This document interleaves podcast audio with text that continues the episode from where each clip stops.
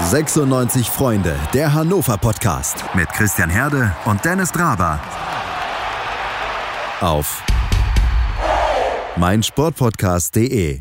Ich weiß ja nicht, wie viele Leute tatsächlich noch von Sachen wie dem Aufstieg geträumt haben. Also geträumt sicherlich, aber auch diese Träume, diese unrealistischen, dürften mit dem 1:1 gegen Karlsruhe so langsam beerdigt sein sprechen wir drüber. Heute mal ohne Dennis, aber dafür mit Maximilian Wilsmann, 96freunde.de Autor. Hallo Maxi. Hallo Christian, hallo liebe Zuhörer. Es war das Bewerbungsspiel von Marvin Wanicek. Und ich würde dich einfach mal fragen, du als äh, Personaler äh, hier bei den Roten, äh, nehmen wir den Kandidaten, nehmen wir den Bewerber? Na, schwierig. Also er hat ja durchaus äh, ein ganz solides Spiel abgelegt, hat leider die Vorlage zum 1 zu 1 gegeben. Ähm, auch ansonsten halte ich Wanizek eigentlich für einen guten Spieler und äh, als ich mir im Vorfeld Gedanken gemacht habe, habe ich gedacht, ja, ist ja auch noch jemand, den man auf mehrere Jahre hin vielleicht noch etwas aufbauen und fördern kann. Und dann habe ich gesehen, der gute Mann ist ja schon 27, deswegen, ja, hat sich mein Bild über ihn wieder ein wenig verschlechtert, weil ich weiß nicht, ob das dann doch so der geeignete Spieler ist mit dem Alter. Naja, also vielleicht sind in der kommenden Saison aber auch einfach ein paar ähm, Kräfte notwendig, äh, die uns sofort weiterhelfen. Kann ich mir vorstellen. Gut. Das kann natürlich auch sein. Dazu später vielleicht noch mehr. Äh, wir wollen Dennis nicht komplett ausschließen. Er kann zwar heute nicht dabei sein, weil er sowas Banales machen muss wie arbeiten, aber er hat uns eine Sprachnachricht zum letzten Spiel hinterlassen und ich wollte einmal hören, äh, wie er das Spiel gegen den Karlsruher SC einschätzt. Moin Christian, hallo Maxi. Ja, die Pollen von Pappeln sind groß. Das habe ich gelernt beim Spiel gegen Karlsruhe. Der Sky-Kommentator hat sich ja ungefähr 10 Minuten lang damit aufgehalten, wie groß denn jetzt diese Pollen von den Pappeln sind, die da durchs Stadion schwirren. Das Spiel selbst war ja dann doch eher langweilig, hat man dann auch, wie gesagt, an dem Kommentator von Sky erkannt. Und leider, leider, leider, muss ich sagen, war dieses Spiel auch nicht gut.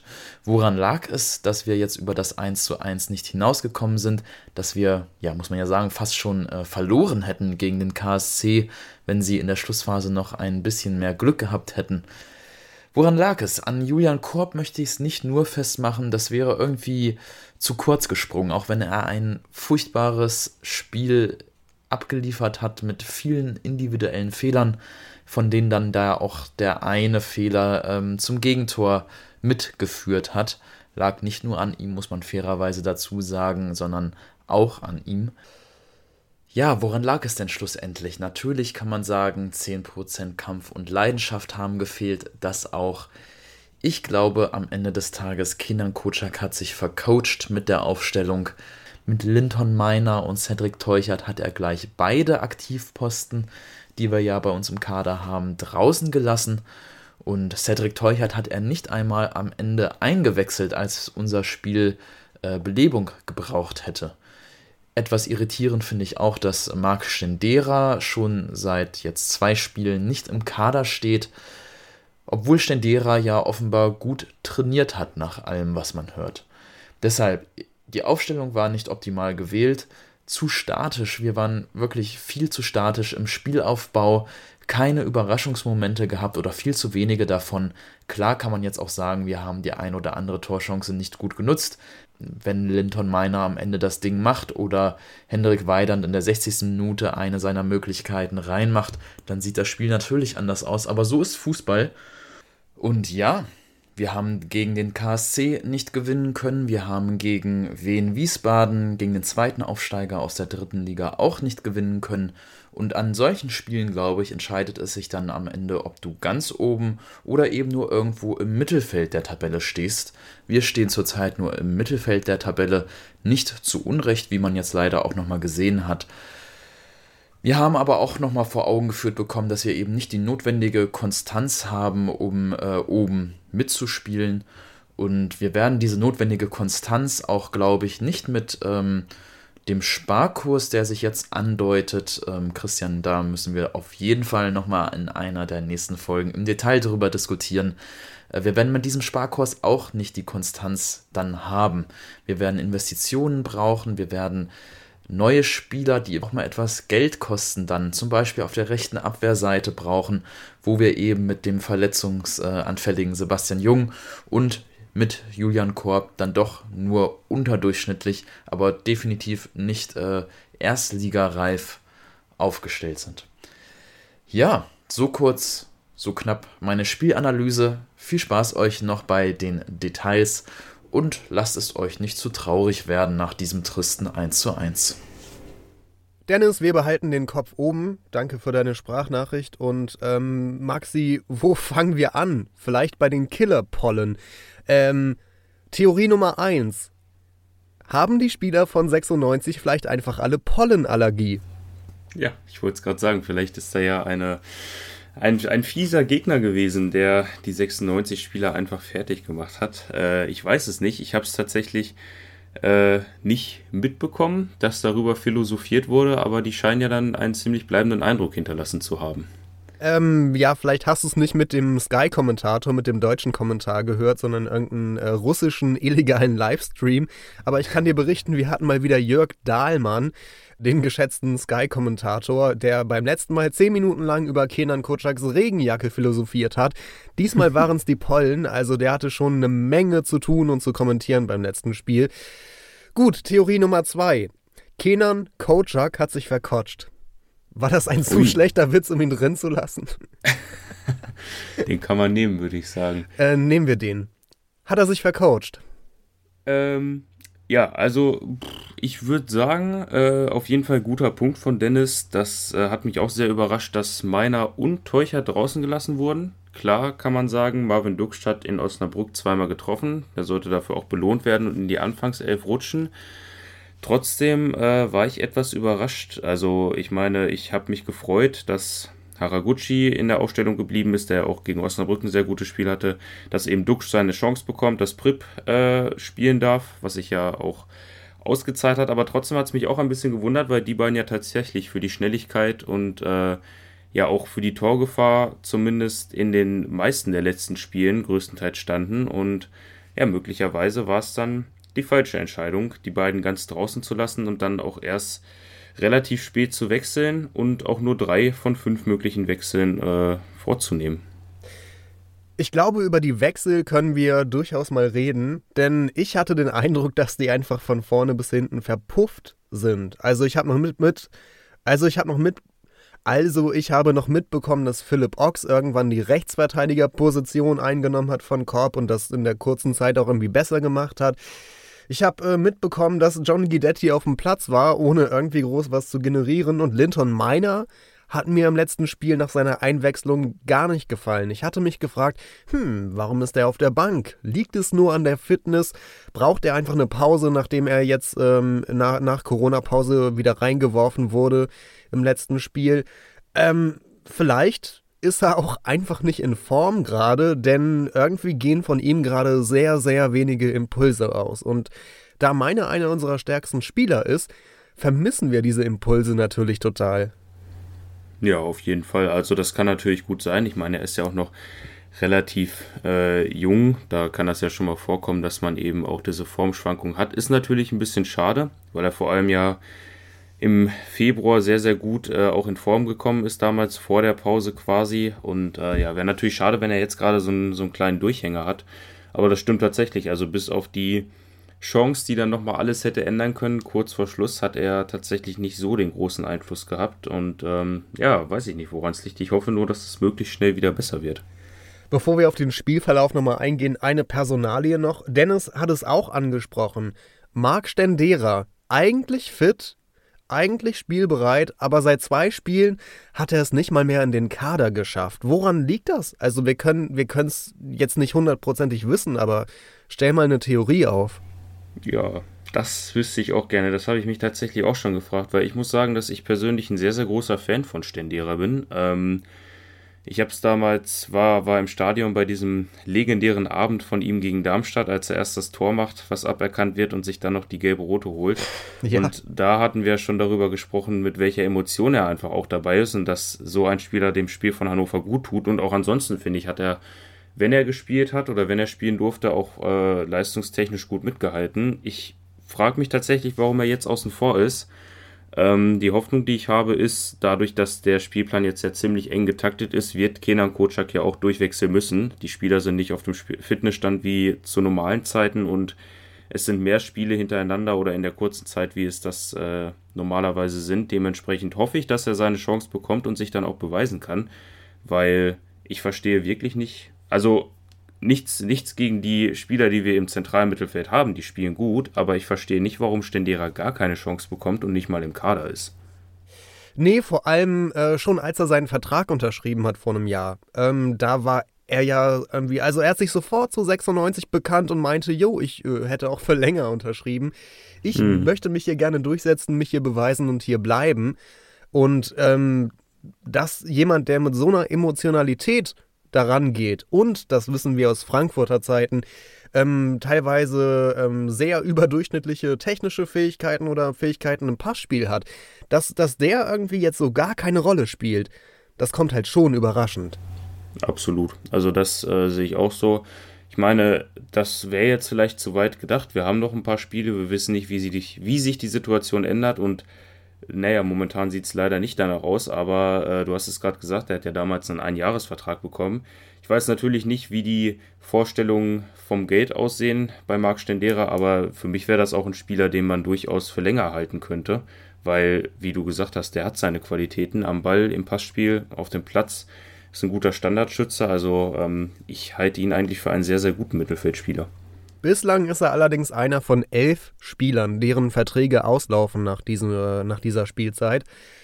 Ich habe es eben gesagt, lass uns mal in den Spielverlauf reingucken. Die erste Halbzeit ist relativ wenig passiert. Äh, wir haben in der ersten Hälfte mit einem 4-4-2 äh, mit Raute, wenn wir das richtig gesehen haben, gespielt, mit Anton auf der 6 und äh, Haraguchi vorne und die Achter von Pripp und Kaiser besetzt. Und die Karlsruher haben uns eine Wand dagegen gestellt, die haben uns äh, sehr gut abgedeckt und da gab es relativ wenig Durchkommen. Es war insgesamt, muss ich sagen, äh, schon eine arschlangweilige erste Hälfte. Ja, also Karlsruhe hat äh, sehr, sehr ja, sich sehr, sehr darauf konzentriert, erstmal zu verteidigen und hinten dicht zu stehen und ähm, ja, hat selber ja, muss man sagen, nicht wirklich viel fürs Spiel getan in der ersten Hälfte. Also die hatten ja eigentlich äh, gar keine richtige Offensivaktion, wenn ich mich jetzt erinnere. Und ähm, ja, auch bei uns hat es ja über eine halbe Stunde gedauert, bis es dann mal den ersten richtigen Torschuss gab. Und ähm, wobei in der sechsten war noch dieser Schuss übers Tor von Kaiser aus der Ferne. Gut, dann, dann äh, zählen wir den mal dazu. Dann war es eine Chance. Ja, Dominik Kaiser, äh, sehr, sehr gut, dass du ihn ansprichst. Der hatte dann ja auch die erste Chance, die ich jetzt in Erinnerung hatte. Ähm, kurz nach der 30. Minute war das, wo er den Ball leider gegen den Pfosten setzt, wo oh. wir beide erst ein Schrecken bekommen haben, warum denn Haraguchi sich nicht probiert. Er den Ball durchgelassen hat zu Dominik Kaiser in der 32. Minute und der ja, trifft dann leider nur den Pfosten diese Situation ähm, mit, mit Kaisers Schuss an dem Pfosten war aber eine von echt wenigen Chancen, die wir uns herausgespielt haben. Wir hatten in diesem Spiel durchaus ein paar Chancen, aber die meisten kamen dann tatsächlich durch Standardsituationen zustande, was ja auch äh, nicht für die spielerische Stärke der Roten momentan spricht. Das stimmt. Ähm, ja, sieben Minuten später, da hatten wir wahrscheinlich alle schon zumindest die, die die Möglichkeit hatten, äh, gejubelt und Tor geschrien, bis wir dann gemerkt haben, oh, der Ball, der liegt ja hinterm Tor. Ich habe den drin gesehen. Ich habe den drin ja, gesehen. Ich habe auch gedacht, der wäre drin. Ich hatte auch, wo der gegen die Stange geprallt ist und dann hinter dem Netz langgerollt ist, dachte ich, der wäre jetzt im Tor und dann, ja, leider nicht so. Und äh, kommen wir nun zum, äh, zur Arbeitsprobe unseres Bewerbers Marvin Wanizek, denn äh, der hat in der 69. Minute das 1:1 von Philipp Hofmann vorbereitet. Äh, der Topstürmer der Karlsruhe hatte schon sein 13. Saisontor per Kopfball erzielt. Nach einer Flanke von Wanizek, Volley-Flanke, schön von rechts rein. Das war ein schöner Angriff der Karlsruher und wahrscheinlich der perfekte Kopfball. Was ist schiefgelaufen in der Abwehr dabei? Ja, also gut, wahrscheinlich ähm, erstmal, dass Wanizek natürlich nicht hätte flanken dürfen. Die Flanke war wirklich sehr schön. Ähm, wenn man da näher dran ist als Gegenspieler, kann man das wahrscheinlich verhindern, aber er hat das sehr, sehr schön gemacht. Und ja, Philipp Hoffmann, du sagst es, oder Hofmann, du sagst es gerade, ähm, sein, sein 13. Saisontor war es, glaube ich. Hast du genau, 13. Saisontor. Und der setzt sich da ja wirklich super durch, muss man wirklich zugeben. Also wie er sich da hochschraubt und den Kopfball quasi perfekt ins Eck setzt, da äh, kann man nicht viel machen, wenn man ja, wenn man nicht ungefähr 20 Zentimeter größer ist oder wenn Zieler genau richtig gestanden hätte. Aber da kann man leider keinem so wirklich die, oder was heißt leider, aber da kann man keinem so wirklich die Schuld zuweisen. Das hat Karlsruhe, finde ich, sehr, sehr gut gemacht und dann eben auch verdient den Ausgleich erzielt. Und schon die zehnte Vorlage in dieser Saison von Marvin Wanicek, auch ein absoluter Top-Wert. Vielleicht ist das Gegentor ein guter Zeitpunkt, um mal über Julian Korb zu sprechen. Ja, ich weiß, es war Timo Hübers, der näher am Mann dran sein muss, aber das war schon ein bisschen erbärmlich zu sehen, ähm, wie der natürlich deutlich kleinere Julian Korb so komplett einknickt und quasi zu Boden ge gerümpelt wird. Halt, das war kein Foul oder so, aber der wird halt komplett übermannt körperlich von äh, Philipp Hofmann im, im Kopfballduell.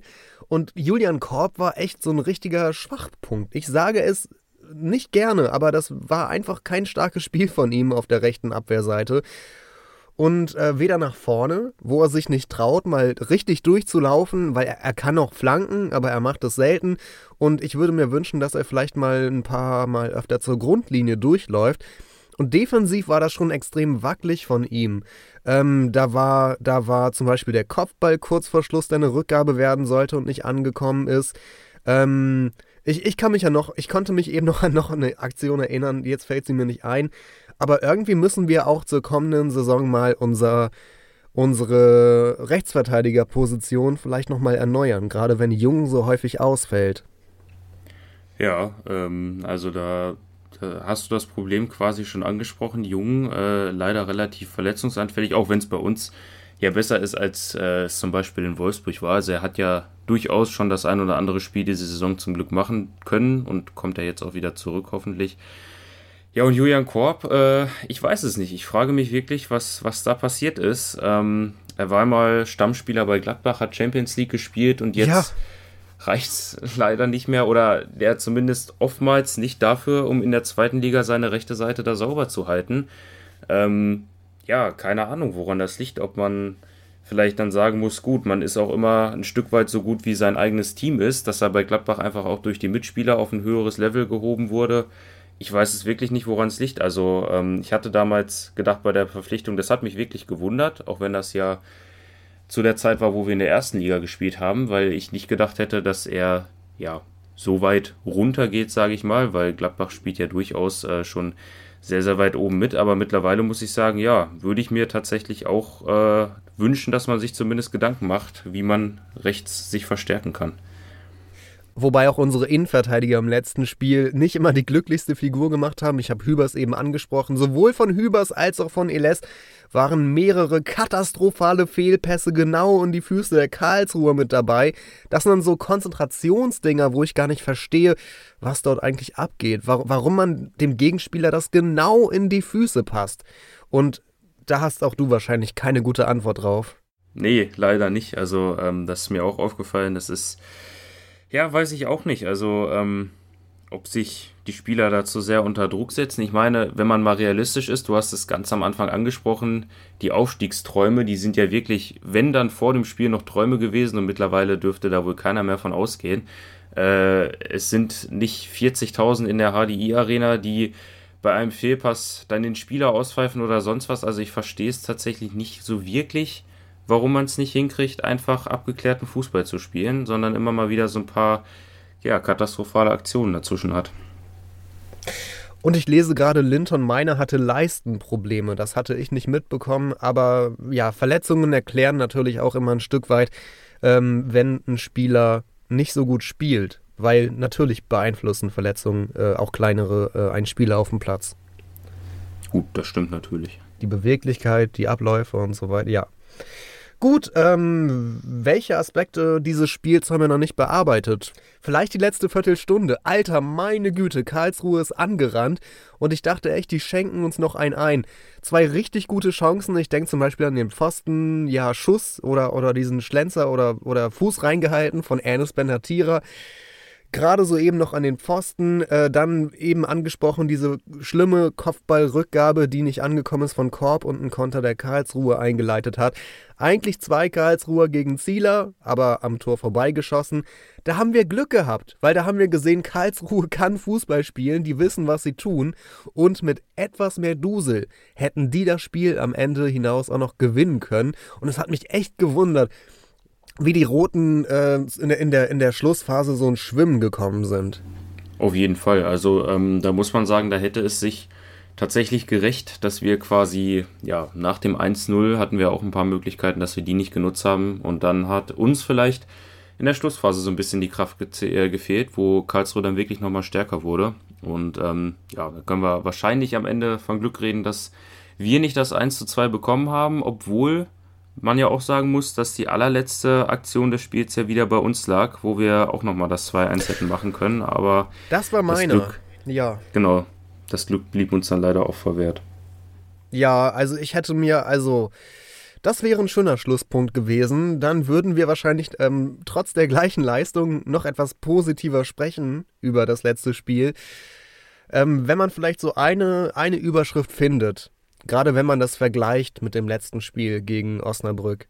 Dann ist die Überschrift wohl die, dass man sagt, die Effektivität war diesmal nicht da. Und gegen Osnabrück war sie es eben. Und 96 kreiert eigentlich nie, ähm, äh, eingeschränkt kann man das auch fast schon zu Europa League-Zeiten sagen, nie viele Chancen. Aber 96 ist immer dann gut, wenn die Effektivität hoch ist und diese wenigen Chancen konsequent genutzt werden. Und äh, das war so gar nicht der Fall, leider. Ja, das stimmt. Also gegen Osnabrück zum Beispiel, du hast es gerade gesagt, äh, in, der, in, den letzten 20 Minuten hat man quasi, ja, ein paar Aktionen. Eine holt man elf Meter raus, zwei verwertet man dann noch aus dem Spiel heraus und äh, das konnte man gegen Karlsruhe leider nicht. Erstens, dass man selber die Möglichkeiten nicht hatte und zweitens, dass man dann eben die vorhandenen Möglichkeiten vorher auch nicht genutzt hat und ja, da bleiben dann am Ende leider die Punkte liegen. Es kommt zu einer Rückkehr am Samstagmorgen treffen wir auf Sandhausen in Sandhausen und da kommen Erinnerungen hoch, denn 2017 sind wir genau dort aufgestiegen und da war auch ein ähm, einer, okay, ich sag's einfach, Kotschak war damals Trainer von Sandhausen. Wir reden gleich drüber, nach einer kurzen Werbeunterbrechung. Ähm, ich glaube, dass wir mit der Zweitligatruppe damals eine ähnliche Situation hatten, wie wir es dieses Jahr auch haben. Dass viele gesagt haben, der Abstieg kann eine große Chance sein. Ähm, und das war damals die große Chance, eine, eine, Mannschaft zu bilden, die sich brutal mit der Stadt und dem Verein identifiziert und die, die von den Charakteren einfach brutal zusammengepasst hat. Also wir waren Gegler Gänsehaut, wenn ich das anspreche, ja? ähm, weil, ich, weil ich weiß, wie stark wir als Truppe ganz einfach waren, gerade was die Zweitliga anbelangt. Und du musst daran denken, dass wir vom ersten Tag mit auf den Weg bekommen haben, dass der Aufstieg alternativlos ist. Ähm, ich habe mal gehört, so, so eine Mannschaft, wie wir damals waren, ist eine Ausnahmemannschaft gewesen und würde es nie wieder geben vom Zusammenhalt her. Wir sind zurück beim 96 Freunde Podcast und das, was ihr eben gehört habt, das war ein Interview mit unserem ehemaligen Kapitän Philipp Schauner, äh, der im vergangenen Sommer mit Dennis ein Interview hatte und dort unter anderem äh, über den Aufstieg 2017 gesprochen hat. Und für den Aufstieg war das Spiel, über das wir jetzt reden wollen, diese, diese Ansetzung, Sandhausen gegen Hannover ja entscheidend, denn in Sandhausen sind wir aufgestiegen.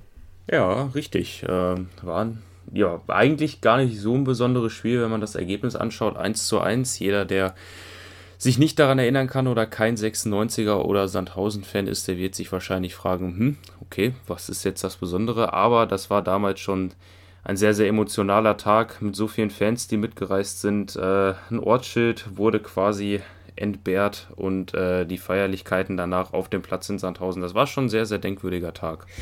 Und in den Aussagen von Schauner kann man eventuell auch ein paar Hinweise darauf sehen, warum es bei 96 jetzt aktuell gerade nicht so gut läuft, wie es damals lief. Und natürlich können wir sagen, ja, aber die haben ja noch kurz vor Schluss Stände entlassen und dann Breitenreiter und erst dann lief es wieder ein bisschen besser oder so. Aber dieser Zusammenhalt, den er anspricht, ich glaube fast, dass es der sein könnte, dieser brutale Zusammenhalt in der Mannschaft, die Identifikation mit der Stadt und mit dem Verein, äh, woran es in dieser Saison noch ein wenig hapert und was man in der nächsten Saison auf jeden Fall irgendwie ähm, ja, erschaffen muss oder, oder erreichen muss, dieser brutale Zusammenhalt, wie er es nennt. Ja, absolut. Also ich muss auch sagen, da, da wird einem das Herz schon schwer, wenn man das anhört von Schauner und dann nochmal zurückdenkt. Das war ja wirklich eine, eine wirklich sehr, sehr geile Mannschaft damals mit eben so einem Leader wie Philipp Schauner, ähm, dann damals noch dem, dem jungen Anton, Salif Sané, der damals geblieben ist. Vorne hattest du Füllkrug und Harnik und äh, im Mittelfeld ein Felix Klaus, der gewirbelt hat. Und es hat irgendwie alles zusammengepasst. Es war, ich hatte das irgendwo mal gelesen, während dieser Aufstiegssaison, ähm, ja quasi eine Kneipentruppe, die auch noch gut Fußball spielen kann. Und damals habe ich gelacht. Aber wenn man jetzt zurückdenkt, das war wirklich, zumindest nach außen hin, das Gefühl, dass das wirklich richtig gute Kumpels waren, die sich alle gut verstanden haben und eben auch noch gut zusammen Fußball spielen konnten. Ja, und äh, ohne jetzt die jetzige Mannschaft schlecht reden zu wollen, aber dieses Gefühl hat man im Moment einfach nicht. Und das könnte tatsächlich der entscheidende Punkt gewesen sein, warum wir damals den Aufstieg geschafft haben und heute ja tatsächlich ein paar Punkte davon entfernt sind. Damals Trainer in Sandhausen war Kenan Kutschak, unser heutiger Coach. Und der muss sich, glaube ich, darauf einstellen, dass es ein schwieriges Spiel wird jetzt morgen am Samstag. Sandhausen hat gerade am Dienstag einen wichtigen 1-0 Auswärtssieg eingefahren und das mit einem historischen Erlebnis, denn Dennis Diekmeyer hat sein allererstes Profitor erzielt, wobei ich so, so weit gehen würde, der ist so ungefährlich, der hat bestimmt selbst auf dem Bolzplatz als Kind nie ein Tor erzielt und hat sein erstes Tor in seinem gesamten Leben erzielt äh, gegen Wiesbaden. Ja, Glückwunsch auf jeden Fall dazu an Dennis Diekmeyer. Ähm, Finde ich gut, dass er das jetzt schon unter der Woche endlich erledigt hat. Dann braucht er das gegen uns nicht machen. Nee, also das ist natürlich schon wirklich äh, heftig. Ich glaube, da ist er auf jeden Fall ganz weit vorne in einer Tabelle mit den Spielern, die am längsten auf ihr erstes Profitor warten mussten. Ist natürlich eine witzige Geschichte, aber du sagst es gerade, ähm, du würdest ihn nicht als den torgefährlichsten einschätzen. Und Sandhausen steht ja jetzt auch nicht unbedingt für seine Torgefährlichkeit. Also, ähm, wenn ich auch mal auf die Duelle zurückblicke, dreimal haben wir bisher gegen Sandhausen gespielt, eben in der Zweitligasaison vor drei Jahren. Kann ich mich auch noch sehr, sehr gut an das Hinspiel erinnern, ein 0 zu 0, in dem der damalige Torwart von Sandhausen, Marco Knaller, wirklich alles gehalten hat, was auf sein Tor kam, obwohl wir eigentlich drückend überlegen waren, nach meiner Erinnerung. Ja, dann eben das 1 zu 1 mit der Aufstiegsfeier und auch im Hinspiel war es ein 1 zu 1, äh, wo wir nicht darüber hinausgekommen sind und auch da keinen Heimsieg feiern konnten. Ja, und das lässt so ein bisschen darauf schließen, Sandhausen steht für eine eigentlich relativ stabile Defensive, für eine eklige Spielweise und das sie es dem Gegner schwer machen. Gegen Wiesbaden haben die Sandhäuser mit einer Fünferkette gespielt. Ähm, ist das für dich ein Hinweis darauf, dass die ähm, das mehr für ein variables offensives Flügelspiel nutzen? Oder wird es eher dazu genutzt werden, um Beton anzurühren gegen die Roten? Das ist äh, eine gute Frage. Also es ja, was heißt es wundert mich, aber es ist eine interessante Sache, dass sie das gegen Wiesbaden so gehandhabt haben, weil Wiesbaden ja nun mal auch äh, sogar noch hinter Sandhausen in der Tabelle steht. Ähm, dementsprechend hätte man ja davon ausgehen können, dass sie gegen Wiesbaden eher offensiv agieren und dann gegen uns eine Fünferkette anwenden, um eben defensiv sicher zu stehen. Ist natürlich die Frage, können, kann natürlich so sein, dass sie das gegen Wiesbaden eben genutzt haben, um auf den Flügeln mit mehr Personal zu agieren und jetzt aber gegen uns wieder eine Fünferkette aufstellen, um dann äh, hinten sicher zu stehen, damit da erstmal nichts aufs eigene Tor kommt. Ich fürchte fast, ähm, wir können, also ich glaube, wir müssen so ein bisschen Schiss haben, fast schon, vom Team von Uwe Koschinat, denn äh, die haben sich durch diesen wichtigen Sieg gegen Wiesbaden gerade so ähm, von den Abstiegsrängen ein paar Punkte entfernen können. Und das war so ein richtiger Befreiungsschlag für die. Und wenn eine Mannschaft gerade aus so einem Erfolgserlebnis kommt, dann ist die als Gegner immer potenziell gefährlicher, als wenn sie davor eine Niederlage oder eine Unentschieden hatten. Gerade wenn die, dieser Sieg so wichtig war. Darum, ähm, ja, ich bin schon gespannt, wie das am Ende ausgeht. Es ist auf jeden Fall eine sehr ähm, umkämpfte zweite Liga, die wir, in der wir gerade sind. Und ich glaube, auch Sandhausen wird kein einfacher Gegner werden für uns. Ja, absolut. Also, ähm, ja, du sagst es das ist eine sehr, sehr enge zweite Liga. Ich meine, wenn man jetzt schaut, Sandhausen ist nur fünf Punkte hinter uns, ist aber auch immer noch nur zwei Punkte vor dem Relegationsplatz das und auch nur zwei Punkte vor dem 17. Platz. Das heißt, die Abstiegsgefahr ist ja immer noch irgendwo da. Zumindest äh, in der Theorie. Und natürlich wäre es für Sandhausen sehr, sehr wichtig, wenn sie jetzt den nächsten Dreier holen und wieder mehr Abstand dazwischen bringen. Andererseits wäre es auch für uns ganz schön, wenn wir den Dreier holen und dann mit 38 Punkten bei ja für alle anderen Mannschaften noch sechs ausstehenden Spielen, für uns sind es dann ja noch sieben wegen dem Nachholspiel gegen Dresden, vielleicht endlich mal auch in der Theorie mit diesem Thema Abstiegsangst äh, abschließen können. Weil auch wenn nach dem Osnabrück-Sieg viele gesagt haben, so, jetzt braucht Hannover sich keine Sorgen mehr machen, es sind nur sieben Punkte und ich fände es schon relativ beruhigend, wenn man dann am Wochenende einen Dreier holt. Äh, wenn wir gewonnen hätten, und ich hoffe, ich verrechne mich jetzt nicht, wenn wir gewonnen hätten gegen Karlsruhe, wären es übrigens auch nur sieben Punkte auf dem dritten Platz gewesen. Ja, richtig. Das ist äh, tatsächlich ziemlich interessant. Ja, das Mittelfeld ist sehr eng beieinander. Also ähm, quasi alles ja, ab Platz 5, ab Darmstadt mit 39 Punkten. Ähm, ist sehr, sehr eng beieinander. Da sind es dann zwischen Platz 5 und Platz 17 nur 11 Punkte. Wenn wir morgen in Sandhausen antreten, dann werden wir auf Waldemar Anton verzichten müssen. Der hat seine, war es die zehnte gelbe Karte gesehen? Ich glaube, die, ja, ich, ich glaube, war es die fünf, ich glaube, die fünfte war es, oder? Ich schau Warte, mal eben. Ich, nee, es war die zehnte. Es war die zehnte oh. gelbe Karte, auch interessant. Timo Hübers sieht die gesamte Saison lang keine gelbe Karte und dann in zwei Spielen aufeinanderfolgend äh, jeweils eine. Also, vielleicht ist es so ein, vielleicht sieht man daran irgendwie eine erhöhte Körperlichkeit oder sowas jetzt nach der Corona-Pause. Äh, dass erstmal mehr auf Kampf gespielt wird und, und oder, oder vielleicht aber auch, dass mehr Fehler einfach passieren und dadurch gelbe Karten zustande kommen. Äh, vielleicht beides. Ja, das ist durchaus möglich. Gut, äh, wie gesagt, Anton ist raus für Sandhausen. Dafür wieder mit dabei bei 100% angeblich Linton Meiner. Und dann, denke ich mal, wird doch Marc Stendera seine Rückkehr in den Kader feiern. Nur auf der Bank oder von der Tribüne in die Startelf? Das wäre auf jeden Fall äh, ja, zu wünschen, sage ich mal, wenn Anton eben gesperrt ist, wird ja quasi ein Platz auf der Sechserposition frei und äh, da hoffe ich, dass Marc Stendera auf jeden Fall in den Kader zurückkehrt. Ähm, ob er es in die Aufstellung schafft, würde ich jetzt tatsächlich noch nicht sagen. Also ich bin noch so ein bisschen, ich weiß noch nicht so ganz, wie ich Kenan Kocak einschätze, wie er das Spiel gegen Sandhausen angeht. Auf der einen Seite steht Sandhausen eben unter uns. Sandhausen steht äh, ja nicht gerade für offensiven Ballbesitzfußball. Dementsprechend muss Hannover wahrscheinlich das Spiel machen. Ähm, ja, und da wäre eine Aufstellung wie beispielsweise gegen Karlsruhe vielleicht auch eine Möglichkeit, damit man im Mittelfeld relativ viele Mittel hat. Da wäre Stendera eine Möglichkeit, um eben auch mal durch eine individuelle, Situ äh, durch eine individuelle Aktion oder durch einen Standard vielleicht mal was zu erbringen, aber ich kann mir nicht vorstellen, dass er direkt in die Startelf rückt. Ich hoffe aber auf jeden Fall, dass er auf die Bank kommt und dann vielleicht auch mal ein paar Spielminuten bekommt, um sich beweisen zu können. Ähm, ja, weiß nicht. Also ich gucke hier so auf die Bank und ich, ich, hm, hm, ich bin mir nicht sicher, ob, ob man Baccalords bringen würde im zentralen Mittelfeld. Ähm, Kaiser kann halt schon beide, beides spielen. Der kann offensiver die Position interpretieren. Äh, der kann es auch defensiver machen.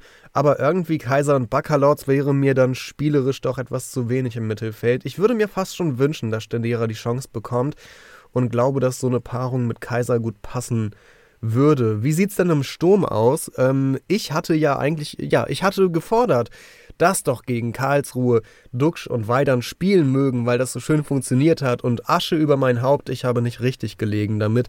Ähm, die haben es dann am Ende nicht zu Toren gebracht.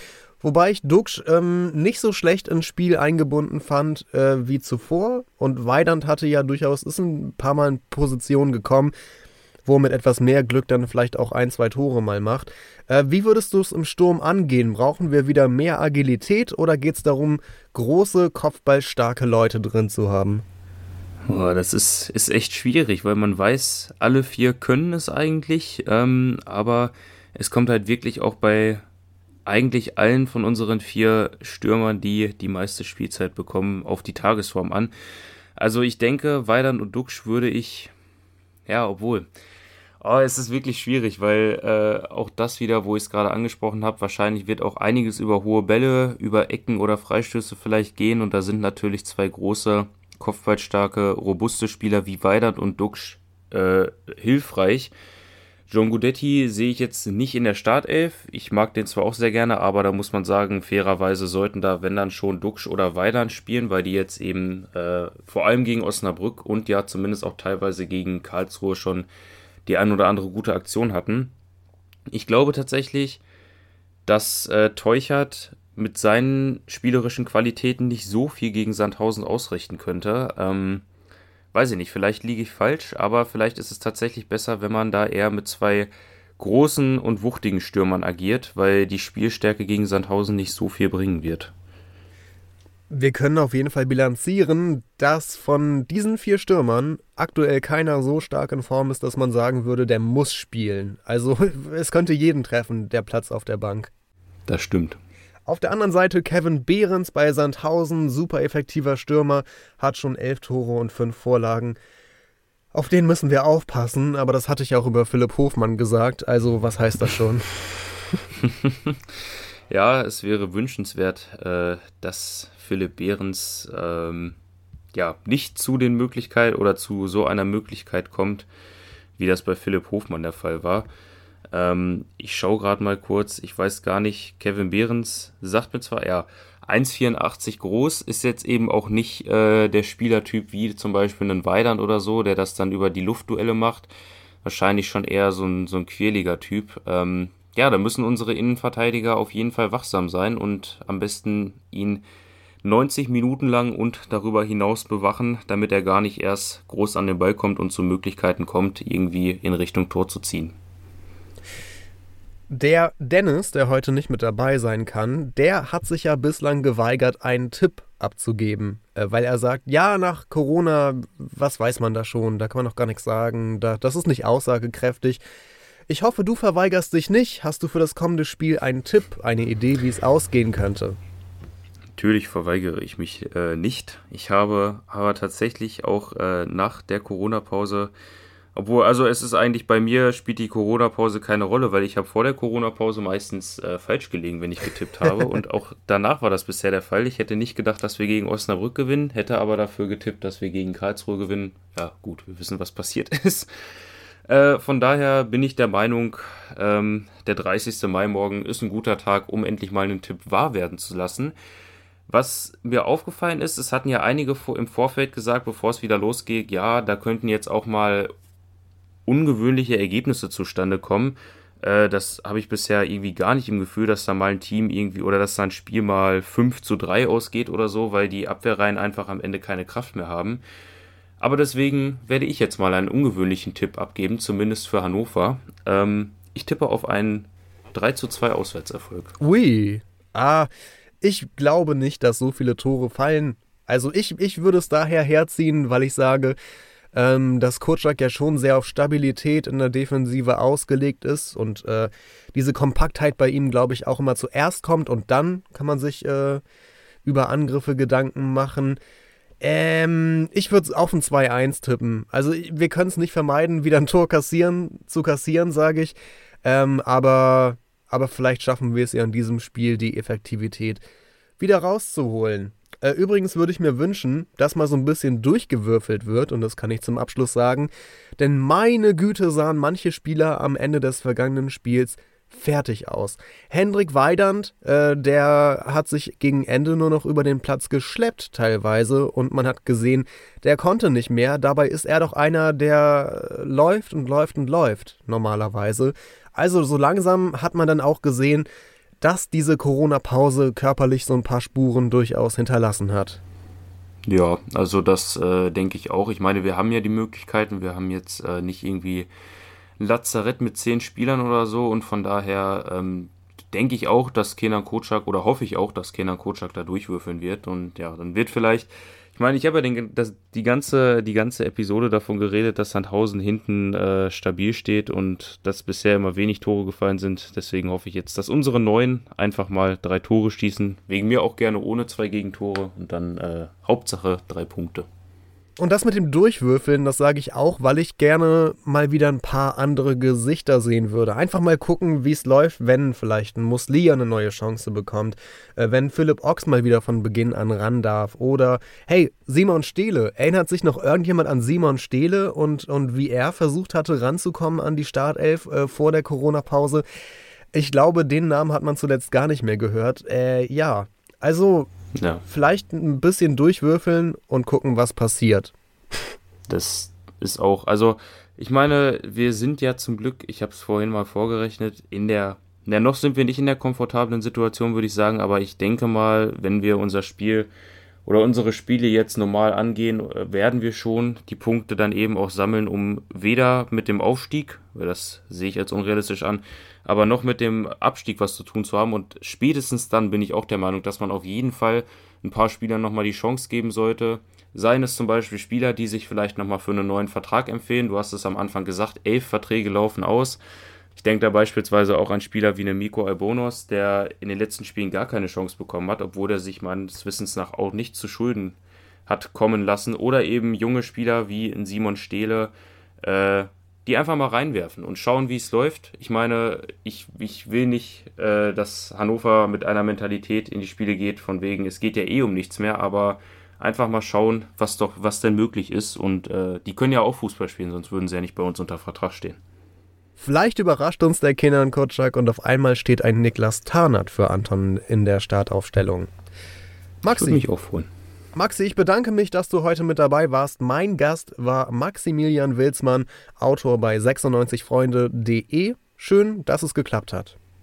Ja, danke Christian für die Einladung, immer wieder gerne. Danke fürs Zuhören und äh, ja, ich hoffe, wir können dann alle zusammen jubeln über einen Sieg gegen Sandhausen. Oh ja, das hoffe ich auch. Grüße gehen natürlich raus an Dennis. Ähm, und ich blicke dann mal sehr gespannt auf das kommende Spiel morgen gegen Sandhausen und äh, hoffe aufs Beste. Genau.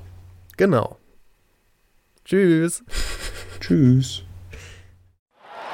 96 Freunde, der Hannover Podcast mit Christian Herde und Dennis Draber.